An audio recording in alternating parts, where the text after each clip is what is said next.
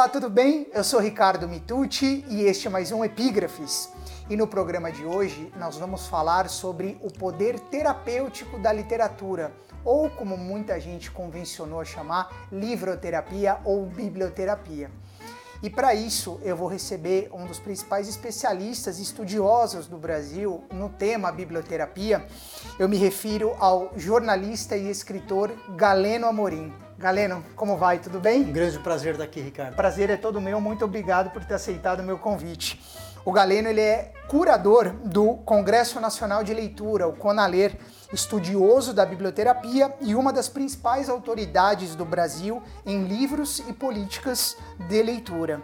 E para falar sobre isso, eu selecionei uma epígrafe extraída do livro A Literatura como Remédio: Os Clássicos é a Saúde da Alma, do escritor, pesquisador e historiador Dante Galian está na página 201 do livro e diz o seguinte, abre aspas: O remédio da literatura tem um efeito terapêutico que envolve espírito e mente, repercutindo não apenas no corpo, mas também nas atitudes, nos gestos, abarcando a vida como um todo. E abrindo então a nossa entrevista, Galeno, partindo desta epígrafe de Dante Galian, se os efeitos terapêuticos da literatura repercutem no corpo, nas atitudes e nos gestos, como diz o nosso autor, os livros podem ser considerados, de fato, potentes instrumentos na busca por autoconhecimento? Sem dúvida nenhuma. Os livros têm um caráter terapêutico muito forte, muito poderoso e não faz distinção entre as dores chamadas físicas e as dores da alma ele, o livro beneficia, dependendo do tipo do livro, o autor, o tema que ele trata, a todo tipo de mal da vida moderna. E não só da vida moderna, porque ele é empregado desde sempre, desde que os livros são livros. E uma rápida sinopse do livro A Literatura como Remédio, os Clássicos da Saúde da Alma. A obra ela fala um pouco sobre a metodologia Laboratório de Leitura, que é uma vivência de leitura compartilhada, cujo objetivo é fomentar a humanização dos participantes por meio da leitura dos clássicos universais da literatura. Uma proposta muito bacana aí, tanto da metodologia quanto do livro. E falando então especificamente, Galeno, da literatura como remédio ou terapia, o que, que é, na verdade, a biblioterapia ou a livroterapia, como ela funciona e qual a origem da biblioterapia? Tá. A origem da palavra biblioterapia vem do grego. É, biblioterapeia, terapia pelos livros, né? Então é autoexplicativo, como o próprio nome diz. Tem gente que chama ainda de literapia, livroterapia, mas o que pegou mesmo foi a expressão biblioterapia. Ah, ela está presente, estava presente entre os gregos e ela estava presente da forma ah, ah, de, de, nas bibliotecas, placas, né? Que falavam remédios para a alma. Os romanos também tratavam muito é, e dessa mesma forma encarava a, a, a, leitura de livros com efeitos terapêuticos algo que tinha esse poder de cura.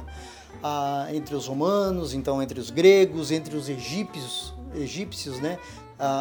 Os faraós egípcios tinham grandes bibliotecas que conduziam nas suas viagens e também dava a eles um efeito terapêutico. Através dos tempos, isso continuou acontecendo. Grandes pesquisadores, muita gente recorreu a esse poder terapêutico dos livros. Até que no século XX, eh, principalmente nas duas guerras, eh, ela foi muito utilizada para os soldados que voltavam do front. Então os soldados voltavam estropiados, danados, com um monte de problemas e tal, e o pessoal dava livros para eles lerem e passarem para o processo de recuperação, tanto das dores físicas, né, porque voltavam dilacerados de corpo muitas vezes, é, mas também como é, para tratar e cuidar dos males da alma. Tanto é que em países como os Estados Unidos, hoje em dia, a biblioterapia é um serviço público essencial. Assim como em outros países da Europa. No Reino Unido, por exemplo, as pessoas vão lá, recebem uma receita médica para ler determinado livro, vai na biblioteca, faz a requisição do livro. Se a biblioteca não tem, ela vai lá, compra o livro e atende aquele cidadão. Então, é, tem uma origem milenar, embora ela seja recente como ciência, ela lá nos primórdios, na antiguidade, ela já tinha algum tipo de uso nesse sentido. As pessoas já sabiam da sua importância e do seu papel e que ela realmente funciona. E quais são os efeitos práticos da biblioterapia, Galeno? Olha, uma pessoa que lê um livro, é, um livro de ficção, por exemplo, e aliás vale a pena fazer essa distinção porque tanto pode ser já ela recorrer a livros é, de desenvolvimento pessoal, ou que algumas pessoas chamam de autoajuda, quanto tem biblioterapeutas que trabalham especificamente com livros de ficção. É, na medida que uh, as pessoas leem um livro, vamos imaginar, leiam um, um livro de poemas, né? Isso mexe com a sensibilidade, faz colocar os sentimentos, colocar para fora esses sentimentos, e isso já tem por si só um uh, efeito terapêutico, mas vai muito além. Imagina as pessoas passando por uma determinada situação é, um determinado livro que trata sobre aquele assunto, que de alguma maneira faz pensar, que provoca, é, há uma facilidade muito grande para é, exteriorizar todo aquele sentimento, tudo aquilo que vai por dentro das pessoas. Então, é, há diferentes maneiras. Por exemplo, quando se lê algum tipo de literatura e dá uma acalmada, ou então em alguns momentos não acalma, coloca aquilo tudo para fora ansiedade. na forma de uma erupção, né, de tão poderoso que é, mas produz-se uma sensação de alívio. É, e o alívio tem esse poder curativo, né? Agora, há várias maneiras, né? De, de repente você indica, sugere é, para uma pessoa que está passando por uma determinada situação de tristeza profunda. Ah, recomendo, por exemplo, Milton Ratum, Dois Irmãos aquilo faz com que o leitor, a essa altura, leitor paciente, trabalhe tudo, a, essas sensações, essas emoções. E é uma coisa que vale a pena comentar é que a grande diferença da biblioterapia para a psicoterapia, por exemplo, enquanto a psicoterapia tem o mediador, que é o psicanalista, que é o psicólogo, que é aquela pessoa que está fazendo é, essa condução de todo o processo, no caso da biblioterapia, o biblioterapeuta é o livro, é o, o, o terapeuta, o mediador é o livro, porque o biblioterapeuta, na verdade, é apenas um facilitador. Ele cria as condições de facilidade de leitura de um ou de um outro texto literário e é isso que faz com que um monte de coisas seja provoque lá dentro, né, da gente enquanto a gente lê. Então não é é raro a gente estar tá olhando para alguém lendo e fala aquele cara é maluco, né? Ele tá rindo, ele parece que agora vai chorar, ele tá fazendo cara de doido, ele tá angustiado, ele tá tenso, alguma coisa tá acontecendo porque mexe é, e coloca para fora todos esses sentimentos. E, e, e, por si só isso já teria o sentido do alívio terapêutico. Sim, perfeito. Você citou que o, o terapeuta nesse caso é um facilitador né? É, e que o livro é a essência da biblioterapia. Mas quais são os requisitos exigidos de um profissional que quer atuar como biblioterapeuta? Tá, quem pode ser biblioterapeuta? Pode? Ah, tem tido biblioterapeutas, eh, psicólogos, psicanalistas, médicos, psiquiatras, enfermeiros, bibliotecários, escritores, professores, assistentes sociais. Na verdade, quem pode ser biblioterapeuta é, um grande requisito é gostar de ler. E tem um outro requisito tão importante quanto esse, que é, é ler e falar de livros, que é gostar de gente. Fazer pergunta pra gente e gostar de ouvir gente, né? Então, quem tem essa característica, conhece livros ou se propõe a conhecer os livros, evidentemente que há, linhas né, e, e, até livros publicados que, que fazem sucesso por aí que trazem centenas de livros, um para cada tipo de sintoma. E de repente você não leu esses 400 livros, né? mas você se interessa, você vai atrás, você tenta é, se inteirar. O, o ideal seria que você tivesse lido esse livro, pudesse é, não para falar nada para outra pessoa, mas no sentido de organizar uma conversa e os próximos caminhos futuros. Né?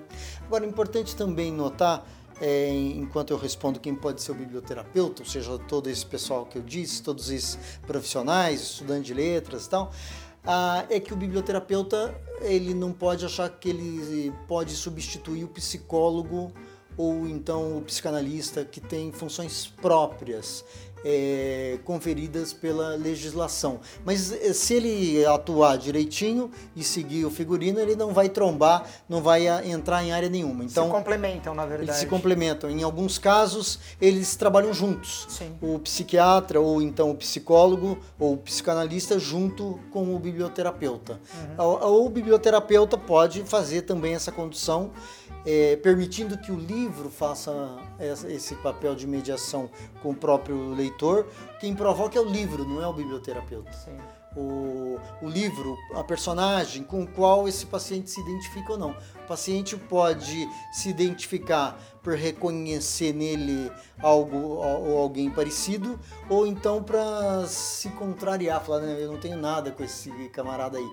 Por exemplo, alguém lê Calabar, lê Tiradentes, tal, ele olha e fala, não, eu não me identifico com esse Calabar, esse cara é um traidor, é um traíra, eu me identifico é com o Tiradentes, esse sim é um cara justo, é um cara humano, é um cara que quer fazer as coisas acontecerem da melhor forma estão querendo me confundir com o Calabar, mas eu não sou o Calabar, não. Aí se dá o processo de identificação. Sim. Se identifica com o cenário. Muitas vezes a solução de vida de uma de, numa determinada situação que aquela personagem passa, o leitor se identifica, ou ao contrário, acontece um processo idêntico, e aí é um primeiro passo para a universalização, que é aquela coisa é, dele entender, extrapolar aquela situação para a própria vida dele. Nesses processos que se dão a catarse, que se dão os insights, que se dão as grandes transformações. Mudança de atitude, mudança de comportamento, e a gente cresce. Perfeito. E até pegando esse gancho, é, os livros são capazes de tratar qualquer tipo de problema psicológico ou comportamental, independentemente se é um problema agudo, leve, moderado. É, e em que casos geralmente a biblioterapia é recomendada, Galeno? É, por exemplo, os profissionais todos da área da saúde e da biblioterapia dizem com convicção o seguinte: alguém que está num transtorno um, passando no momento por um surto psicótico grave, a terapia, a biblioterapia não, não conseguirá nesse momento fazer nada por essa pessoa, pode fazer num outro momento. O que, que é muito tratado pela biblioterapia? Por exemplo, uh, são aqueles grandes males da vida moderna, mas não só da vida moderna, porque a biblioterapia é usada desde a antiguidade. Mas, por exemplo, alguém que passa por uma situação de abandono, é, de obsessão, de beligerância, tem problemas de relacionamentos pessoais, está saindo de um casamento, está é, tá com dificuldade de encontrar o seu par ideal, é, tristeza, ah, raivas, todo tipo de transtorno é, ligado aí, vamos chamar de doenças da alma, é, cabem serem tratadas na biblioterapia. E muitas vezes essas doenças é que trazem é, como desdobramento alguma coisa, um mal-estar, alguma coisa física.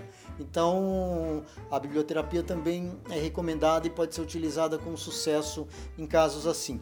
Ela, por exemplo, alguém está com muita ansiedade tem alguns tipos de livros que podem ser trabalhados. Por exemplo, eu vou dar um isso, eu vou dar um exemplo prático é, de algum desses transtornos que eu falei, que eu vou falar daqui para frente, com alguns livros. Imagina alguém numa situação de cinismo, alguém é cínico, deliberadamente cínico. Ah, um livro excelente para tratar a questão do cinismo, Memórias de Brás Cubas do Machado de Assis. É, então tem, por exemplo, eu recentemente é, dei para uma pessoa que está com câncer, não porque vai ter o poder de curar o câncer em si, mas tem um papel importantíssimo no sentido de ajudar a lidar, a entender com a doença e até não saber, a pessoa perceber que não é só ela que passa por uma situação assim. Eu presenteei com tomates verdes fritos que é um livro que trata assim com muita profundidade essa questão da memória, a questão de algumas doenças irreversíveis e, e não recuperáveis, né? Então, sempre tem um livro para a situação devida. Por exemplo, um livro é, que a gente olha e, e, ele trabalha com os nossos filhos, tal, que é legal também. É, às vezes é muito utilizado para tratar né, é, com adolescentes é a questão do estupro, que é Chapeuzinho Vermelho, que no fundo, no fundo é algo que trata essa questão do estupro de uma maneira doce, de uma maneira direta. Ah, eu vou contar um caso pessoal meu aqui. É, eu comecei a entrar na biblioterapia como paciente. Na verdade, é, um dia me disseram, olha, é, vem aqui fazer com a gente musicoterapia. Eu todo animado fui lá achando que ia ouvir Mozart, Bach, eu adoro música clássica e achei que era alguma coisa até de relaxamento e tal. Eu fui. Na verdade, era biblioterapia, porque nós fazíamos o seguinte: é, uma vez por semana a gente lia um determinado livro no próprio local, era uma terapia em grupo, participávamos jornalistas, publicitários, arquitetos, médicos, promotor público, enfermeiro, tinha vários profissionais liberais, estudantes, donas de casa, era um grupo de umas 20 pessoas, a gente passava ali umas três horas é, e depois de ler um livro começava a falar de arquétipo, de um monte de coisas e falava de uma maneira muito profunda da própria vida é, colocando para fora coisas que através de outras ferramentas de terapias acabavam não funcionando por alguma razão para muitos de nós ou para nenhum de nós que estava lá. E por isso que a gente se encontrou na biblioterapia. Eu mesmo levei outras pessoas da minha família, é, minha mulher, meus filhos, ah, e foi um movimento bastante interessante, que podia trabalhar várias coisas. Trabalha sensação de insegurança, abandono, estresse, é, todas essas sensações, todos esses, vamos chamar de sintomas ou males da vida moderna. Perfeito. Só para não perder o gancho e concluir essa questão dos títulos, existem alguns títulos que são é, corriqueiramente indicados por biblioterapeutas no sentido de é, servirem para diversos males ou é, é uma coisa muito específica para cada mal? Você citou Memórias Póstumas de Brás Cubas, num caso de cinismo, que é um clássico da literatura Isso. nacional, né? É, mas existem títulos que servem para diversos tipos de males e que são corriqueiramente indicados? É, né, eu diria que, como acontece na medicina tradicional, não há uma panaceia para todos os males. Claro. Cada é, paciente um problema, cada problema um livro, cada paciente, portanto, um tipo de leitura. É, porque, o, o, embora vários livros trabalhem vários temas ao mesmo tempo, tem um tema é, que ele é essencial. muito mais essencial. É claro que tem livros que trabalham ah, algumas coisas. Por exemplo, eu vou mencionar um livro aqui, Orgulho e Preconceito, da Jane Austen. É, ele trabalha muito a questão dá para olhar eh, e saber e descobrir pelo título, né? É, do orgulho, né? O Senhor Darcy da história é um modelo como dificilmente a gente vai encontrar na literatura universal tão bem acabado é, de sujeito preconceituoso e orgulhoso, que no decorrer da história vai se transformando por várias razões. Você consegue trabalhar um título desse é, para várias questões que são derivativas do orgulho e do preconceito, né? É, agora, não tem um livro, a não ser um livro de contos, por exemplo, uma antologia Sim. e tal. Você pega um livro de contos com 20 contos diferentes ali, esse Temas diferentes, vai, né? é, vai é, trabalhar o adultério, vai trabalhar a dificuldade é, que sente por não ter filho, não ter filha, não engravidar, no outro vai trabalhar a questão do abandono no altar e assim Sim. por diante. Sim. Mas não dá para pensar nessa coisa de panaceia para todos os males. Claro, perfeito. É, e tem uma coisa também que é fundamental na biblioterapia, exemplo do que acontece na medicina né, tradicional ou nas alternativas, é, você tem que seguir a prescrição, você tem que tomar o medicamento até o final. Sim, claro. Senão ele não vai fazer o efeito desejado. Por quê? Um livro é cheio de idas e vindas, de voltas, né?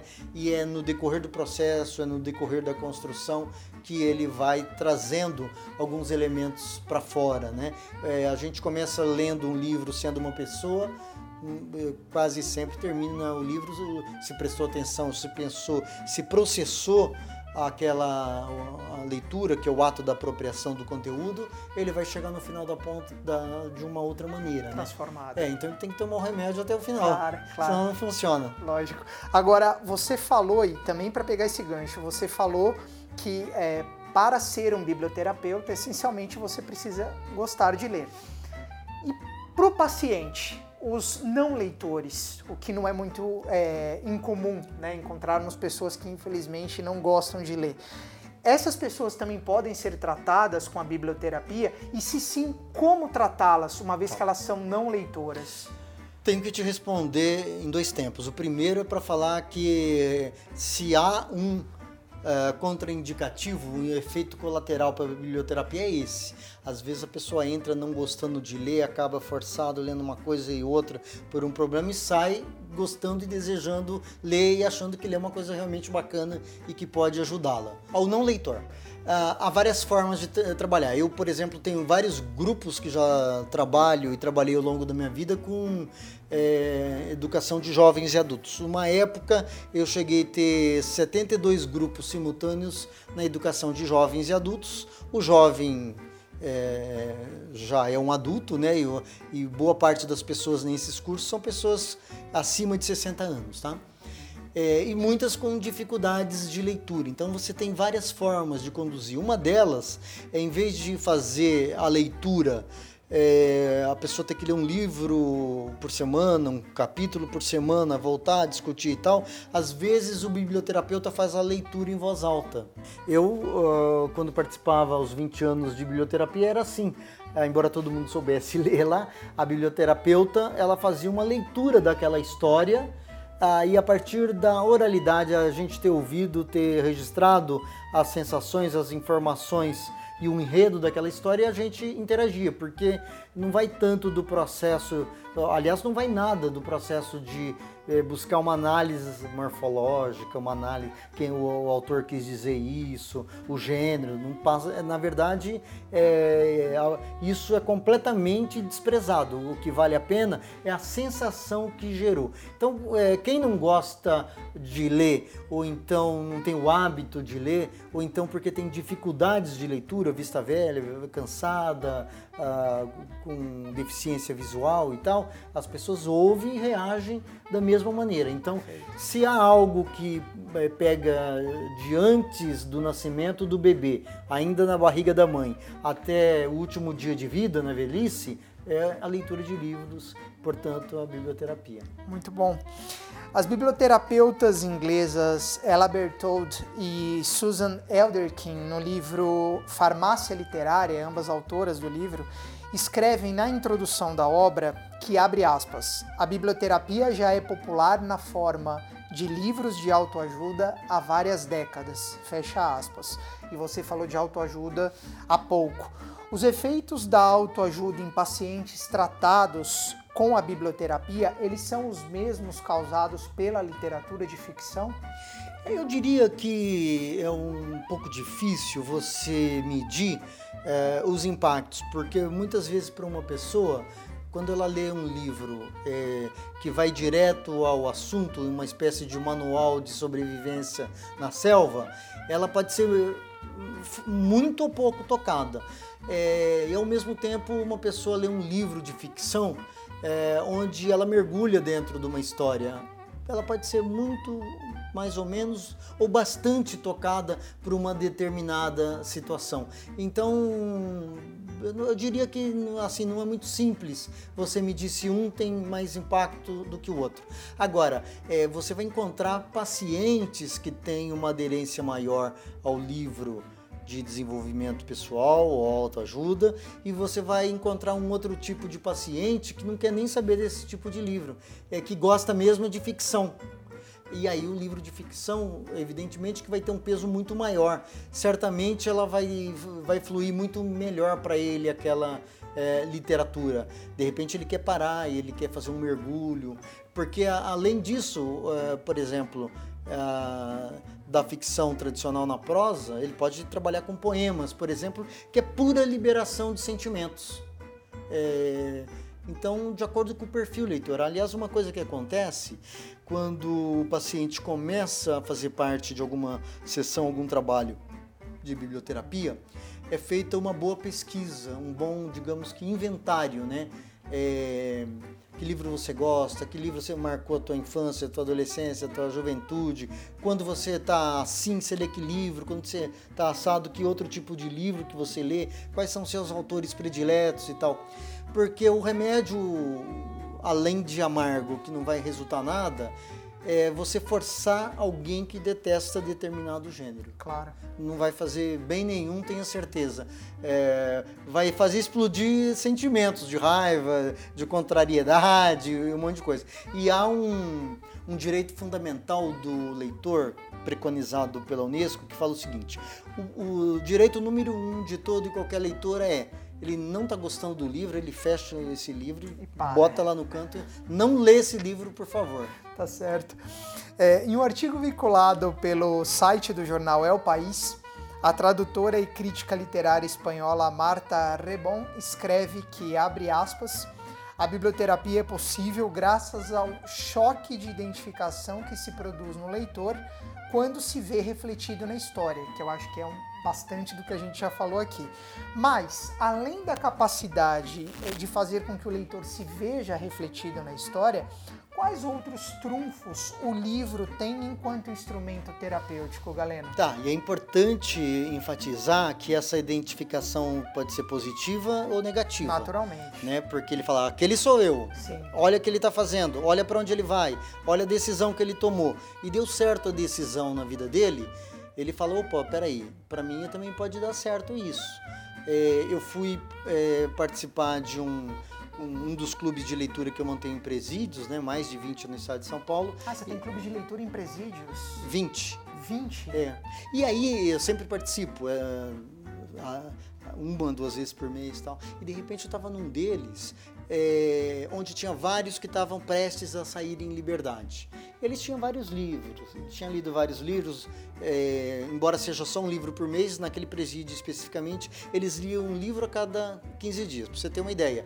24 livros por ano cada preso, sendo que a média brasileira é de menos de 5 livros. Né? Então imagina como. Nosso volume é, é incrível. Mas é, eu, eu voltei para esse exemplo porque eu me lembro lá. É, um determinado preso me contando, né? E vários depois me contaram essa mesma história. Eles estavam lendo um livro de uma grande editora, de um grande autor de infanto juvenil, livro de muita qualidade. É, e aí ele falou: já sei o que, que eu vou fazer na vida. Eu vou ser motoboy. Eu não sabia que eu vou fazer se eu saísse daqui amanhã, ou semana que vem, ou mês que vem. E de fato, eu acompanho a vida dele fora das grades. Ele é estudante de direito hoje, o nome dele é Carlos, talvez um dos mais brilhantes da classe dele. É, estudante tardio, né? Entrou um pouco mais velho que as outras pessoas lá, e ele resolveu um problema concreto na vida dele, que era dar um rumo e um futuro para si para ajudar a família, para mostrar para o sobrinho o caminho certo e não o errado e tal, a partir de uma leitura de livros, né? Então, esse processo se dá o tempo inteiro, né? E quando você vai para outros cantos, é a mesma coisa. Eu me lembro que, já que entrei nesse assunto, vou dar um outro exemplo rápido. Por favor. Mas fui numa outra penitenciária, num outro canto do estado de São Paulo, de repente eles estavam lendo Fernando Sabino.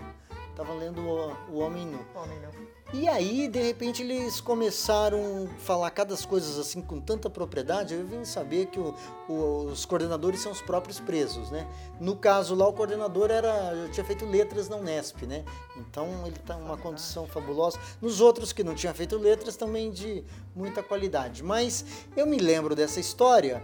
É, esqueço da pergunta, mas me lembro dessa história porque é, em determinado momento eu falei, vou fazer uma provocação para esses caras aqui.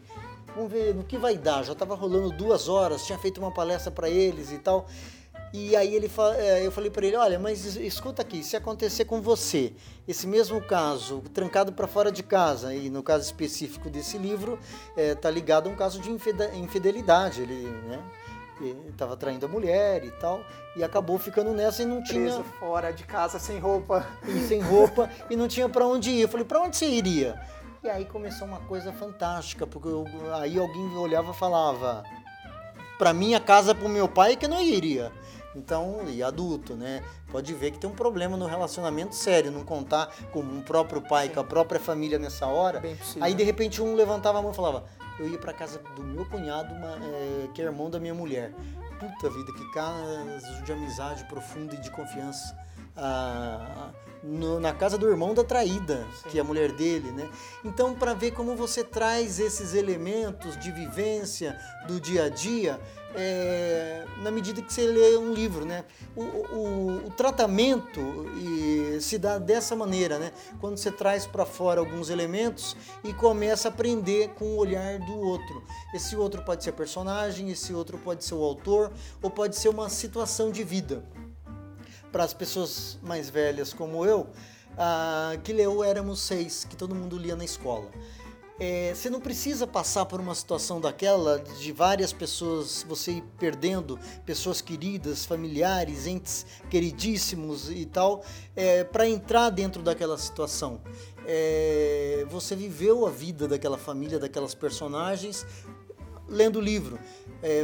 Para pessoas também assim, esse mesmo tipo de livro, é, para compreender o valor da verdadeira amizade, se você leu Meu Pé de Laranja Lima e foi chorando, foi crescendo, foi rindo, foi se encantando com a trama, com a personagem, com o enredo, com cada situação. Ou um menino de hoje, uma menina de hoje, nunca namorou, não teve um relacionamento, está na adolescência aí, busca ah, o seu parceiro, a sua parceira e tal.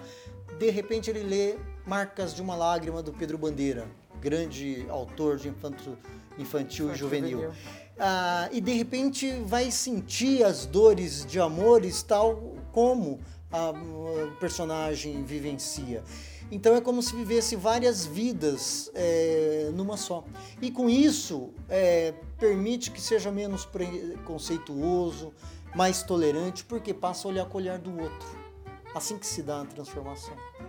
Perfeito, então, Galeno. E para a gente finalizar, uh, ah, para os interessados, aqueles que quiserem, como pacientes, fazer biblioterapia e para as pessoas interessadas em se tornar biblioterapeutas é, como proceder, onde encontrar mais informações e se você tem até uma, uma referência de valor, quanto custa, por exemplo, uma sessão para aqueles que têm interesse em se tornar pacientes de biblioterapia. Tá bem. O, não difere muito da consulta cobrada pelo psicólogo, não, mas você pode encontrar a partir de 100 reais uma consulta com um biblioterapeuta.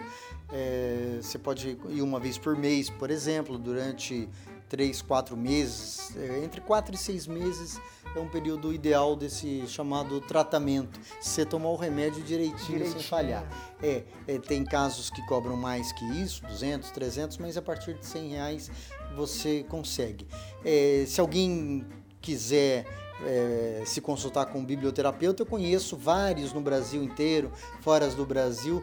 Tem um blog que eu tenho na internet que você pode acessar, que é o blogdogaleno.org.com.br, blogdogaleno.com.br e me escreve lá que eu te respondo dependendo do lugar onde você mora. Se no lugar onde você mora não tem é, biblioterapeuta, pelo menos que eu não conheço, é, eu posso indicar alguns que fazem atendimento por Skype à distância. Ah, muito bom, maravilha. Então fica dado o recado, quem tiver interesse, blogdogaleno.com.br, mas já deixo até um outro que também é gerenciado pelo Galeno, que é o biblioterapia.org.br. É isso, isso, esse é ideal para quem quer se formar biblioterapeuta. Uh, eu ministro um curso online, tem pessoas no Brasil inteiro que fazem, vários alunos que já fizeram o curso já estão atendendo como biblioterapeutas. É, tem gente, vou me permitir contar um exemplo aqui que é maravilhoso, de uma biblioterapeuta de Fortaleza que passou a atender em cafeterias em shopping center de Fortaleza. Que legal. Então ela tem grupos de, de biblioterapia, grupos de leitura, portanto, coletivo, né? E atende uh, pacientes individuais em cafeteria, enquanto toma um bolo, um chá, um café e tal. Conversa uma hora sobre Clarice, Cecília, sobre a vida e sobre um monte de coisas. Fantástico. Galeno, antes da gente terminar, eu queria aproveitar a oportunidade para te entregar o meu livro, meu romance, O Órfãos de São Paulo, que eu lancei em novembro de 2017. É, eu espero que você goste, é, já que o tema é, são os livros. nada melhor do que entregar o meu livro para alguém que trabalha com o livro, que é desse mesmo universo. É, e foi um grande prazer recebê-lo. Eu quero agradecê-lo. Fazia tempo que eu queria ter é, Galeno no programa, foi uma honra recebê-lo, o papo foi ótimo. Eu entrevistei então Galena Morim, que é presidente da Fundação Observatório do Livro e da Leitura, palestrante e consultor de políticas públicas do livro e leitura para organismos internacionais. Ele também é ex-presidente da Fundação Biblioteca Nacional e do Centro Regional de Fomento ao Livro na América Latina e no Caribe, que é um órgão ligado à Unesco. Foi ainda o responsável pela criação do Plano Nacional do Livro e Leitura dos Ministérios da Educação e da Cultura. É ex-secretário da Cultura da cidade de Ribeirão Preto, de onde é natural, no interior de São Paulo, e autor de 19 livros entre ensaios e obras de literatura. E como falamos há pouco, para mais informações sobre Galeno, trabalho dele e biblioterapia, blogdogaleno.com.br, biblioterapia.org.br se para você essa entrevista foi tão boa quanto foi para mim, então, por favor, vamos curtir e compartilhar o post deste papo incrível com Galena Morim. Acompanhe o meu trabalho nas minhas mídias sociais, Twitter, Facebook, Instagram. Inscreva-se no meu canal no YouTube e não deixe de visitar o meu site www.mitute.com.br para conhecer um pouco mais sobre meu trabalho como escritor e comunicador, autor do livro Órfãos de São Paulo, que acabei de entregar para o Galeno, e de histórias quase verídicas. E este programa foi gravado na Casa Arca, Humanidades, Artes e Ofícios, um centro cultural muito agradável que fica na Avenida Sabiá, número 743, no bairro de Moema, em São Paulo um lugar em que é ministrado uma série de cursos super interessantes na área de humanidades, dentre eles o Laboratório de Leitura, cujo criador é o Dante Galian, que foi o autor da epígrafe deste nosso programa e é o autor da metodologia, quem também já entrevistamos aqui no Epígrafe. Para mais informações sobre os cursos e o trabalho realizado pela Casa Arca, acesse www.casaarca.com.br ou ligue para 50 51 34 73. Então é isso, a gente se vê numa próxima edição do Epígrafes. Um grande abraço e até lá.